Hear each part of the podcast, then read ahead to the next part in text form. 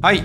えー、ということでですね、今日はですね、あの、まあ、20代に、まあ、どういったことをね、やっておくことが大切かというか、まあ、どんだけですね、あの20代にですね、こう一生懸命やり続けることが、まあ、重要かっていうね、お話をできればなとえー、思うんですけれども、えーまあ例えばですねこう勉強とか運動とか、まあ、何でもいいんですけどなんか一つのことをねこう、まあ、自分の生活の中で習慣づけようと思った時にあの夜とかね夜にこう運動したりとかしてこう習慣づけるよりもこう朝にですね徹底的にこう勉強とか運動とかをして、まあ、そういったねあの一つのこうサイクルを作る方が圧倒的にですねこう長続きしやすいっていう話があってでこれなんでかっていうとやっぱこうね朝の方がこうモチベーションを維持しやすいというかあのやっぱこう夜とかだと仕事で疲れた後にじゃあ運動しようとか、じゃあ英語の勉強しようとか、まあ、そういったことを考えると、やっぱどうしても続かないことがあるんですけど、やっぱこう、一番こう疲れていない朝の状態に、まあそういったね、あのことを習慣づけると、やっぱこう、長期的に長続きしやすいっていう話があって、で、まあそれもですね、こう人生も結構その、それに似てる、似てるとこ似てるようなところがね、あるんじゃないかなと思うんですよ。例えばこう、まあ、あの10代、20代思いっきり遊んで、で、まあなんだろうな、こう、まあその助っ人、助っ人って言ったら変ですけど、あの30代、40代、50代で思いっきり頑張って、あの、まあこうね、あの成功に満ちた人生を送るよりもですね、あの、まあ、人生の早い段階、例えばこう20代とかであの思いっきりですねあの、まあ、仕事とかあのこうプライベートとか頑張ってで、まあ、30代40代で、まあそのね、さらにそれをですねあのこうなんだろうな発展させて、まあ、成功のね、まあ、人生を歩むっていう方が圧倒的にですねこうなんかねあの成功したやつが、まあ、楽なんじゃないかなと、えー、思うんですよね。でそういった意味ではこうどう20代を生きるかっていうところがやっぱすごい、ね、重要になってきて、まあ、それがですね下手したらあのその後でね全ての人生を決めてしまうっていうことになるんじゃないかと思うんですよ。で、まあ、矢沢永吉さんの有名なあのなんだろうなあの名言というものに、まあ、20代で、まあ、苦労したものだけがですね、まあ、30代で夢の世界を、ね、見ることができるっていうものがあってで、まあ、彼曰くです、まあ、矢沢さん曰く20代でしっかり頑張らないとあの、まあ、30代でねこう成功するというかあののなするためのパスポートでもらえないよっていうね、あのことをよく言っていて、で、実際こう今ですね、こう100年人生とか言われる中で、こう寿命がね、長くなれば長くなるほど、そのね、人生の出発点が、まあ、どういったね、あのー、どういったこう、なんだろうな、あの内容の濃いことをしてるかとか、まあ、そういったことがかなり重要になってくると思うんですよね。なかなかこう、あのー20代がまあこうグダグダな感じでそこからですね、まあ、30代40代であのそれを挽回するってのはもちろんできないことはないんだけどもやっぱこう圧倒的にですね20代にまあ思いっきりねあのミスの高いあの、まあ、濃度の高いですね、まあ、あのことをやっていればあの他のですね、まあ、その後の人生がかなり楽になるっていう話があるんですね。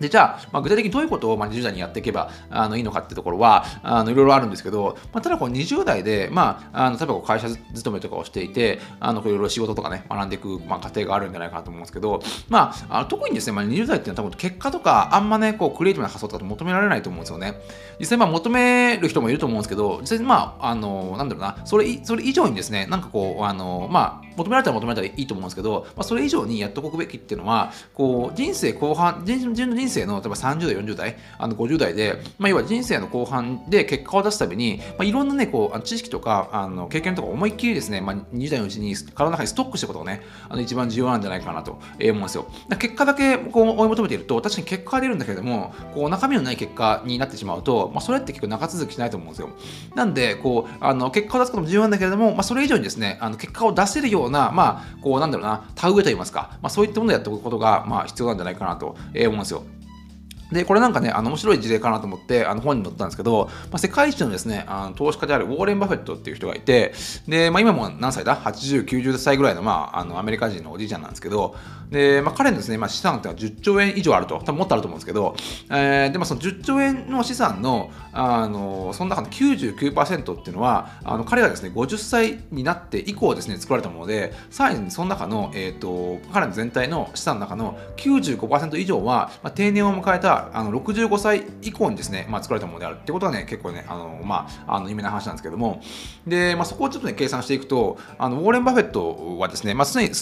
彼がもうすでに30代の時点で100万ドルっていうお金をね、まあ、持っていたと。で、まあ、それ今の、まあ、あのお金に換算するとまで約10億円ぐらいらしいんですけど、まあ、結構、まあ、50年、60年前の話なんで、まあ、そのぐらいのね、あのまあ、資産のズレがあるんじゃないかなと思うんですが、まあ、すでに30代の時点で、まあ、10億円持ってましたと。で、あのもしですね、まあ、まあ、それが結構成功の、まあ、一つのね、あのトリガーになってるっていうことがあって、でもし、まあ、ウォーレン・バフェットがこう20代のうちに何も考えずですね、まあ、普通の、まあ、あなんだろうな、20代みたいな感じで、まあ、普通に仕事して、普通に、まあ、あの恋愛もして、まあ、普通にですね、まあ、海外とか行って、ちょっとね、こういろいろ旅行とかしたりとかして、まあ、普通に過ごした過ごしたとして、で、まあ、30代の時点で、あの資産がもう10億円ではなくって、まあ、普通のまあ人が持っている、例えばこう300万ぐらいの、あの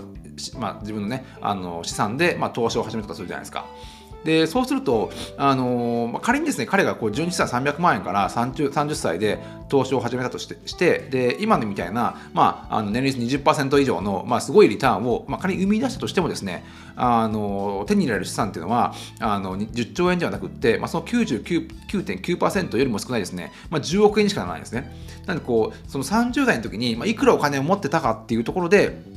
こういう時間のね、こう、福利を使って、あの、ま、あの、まあ、ウォーレン・バフェットが一番こうね、やったことが10億、10兆円の資産っていうところになったんじゃないかと思うんですよ。仮に300万円しか、あの、30年に持っていなくて、そこから同じことやった、同じことを、ね、やったとしても、あの実際、まあ、資産はですね、本当に99%以下になってしまったっていうね、ところがあって、まあ、要はですね、まあ、あの、言いたかったのは、あのウォーレン・バフェットの成功っていうのは、まあ、ウォーレン・バフェットがこう20代の頃何をしていたかってところに、まあ、大きく、左右されているってところがあるんじゃないかなと思うんですね。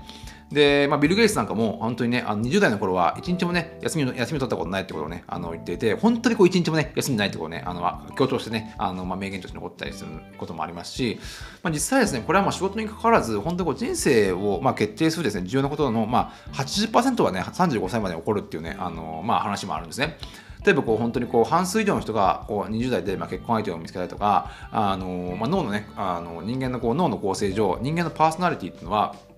人生のどの時期よりも、まあ、20代で一番変化していくわけですね。まあ、いろんなことを経験したりとか、まあ、いろんなね、あのことを通して、まあ、自分のこう最終的なこうパーソナリティとか出来上がるのは多分ね、もう20代のあの、まあ、前半とかね、あのそのぐらいになってくるんじゃないかなと思うんですよね。で、まあ、健康面にしても、まあ、病気とね、診断される本当こう15年から60年ぐらい前から体の中でね、病気っていうのはこうね、浸透、あのまあ進行してるなんて言われますし、まあ、生涯のね、あの、賃金のポテンシャルっていうのも、ほぼほぼね、10代で決まってしまうというところがあって、まあ、やっぱりこう、どう過ごすかっていうところが、かなりですね、こう重要なところになってくるんじゃないかなと思うんですよ。ならばこうあの特にあのもう一回強調しておきたいのはこう結果を出すっていうことよりも本当にこう、ね、自分のその将来のためにこう自分のこうなんてなんていうかな経験とか知識のストックをねあのしておくとで、まあ、30代40代になってからまあ結果を出すっていうか全然いいと思うんですけどあのそこをですねやっぱこうやっておかないとですねなかなかこう30代で、まあ、あの逆転とかあの40代で逆転とかって難しいんじゃないかなとまあもちろんできなことはないんですけどね。で、まあ、このドラッカーなんかも、あのまずですね、あの優先順位を、ね、明確にすることが一番重要ってことね、まあ、その仕事にしても何にしてもあの言っていて、あのまあ、そこをですね、まあ、20代に何をすべきかっていうところを、まあ、本当にですね、あのしっかり考えてあの行動するんじゃないかなと思うんですよ。で、まあ、あのなんだろう、多分これを聞いてる人は、まあ、ほとんどですね、まあ、20代をもうほぼ終えてる人かもうほぼほぼ終えてしまった人、あのじゃないかなと思うんで、まあ自分がね、できなかったことはですね、まあ自分の子供とか孫とかね、まあそういったものにですね、まあ、あのしっかり教えてあげることがね、あのやっぱこう、あのなんだろうな、こう自分の、あのまあ、人生を教訓になるんじゃないかなと思うので、まあそういうことも必要なんじゃないかなと思うんですよ。で、まあ、本当こう、まあ、若さっていうのは本当毎日毎日確実にね、まあ、失われていく、まあ、自分の、ね、資産の一つでもあるんで本当にこう一番なんかねあの難しいこととか一番こう挑戦しがいがあることに、まあ、20代 ,20 代のうちにねあの挑んでいくことが一番重要なんじゃないかなと思うんですよね。本当こう海外留学とかでもあの20代の時に行く人と、まあ、30代になって行く人は全然こうねあの得るものが違うなんてこともあの言われてますし、まあ、僕とかこう10代で海外とか行ったんで、まあ、あの全然ね、まあ、ちょっと得るものもねあの多かったんじゃないかと思うんですよね。で、まあ、やっぱこう、本当こうね、30代、40代になっても全然新しいこと挑戦できるし、別にそれは全然否定することはないんだけれども、やっぱこう20代の時に、あのできるだけ挑戦しておく方が、もうできるだけあのゴールにたどりたどり着きやすくなるんじゃないかなと思うんですよ。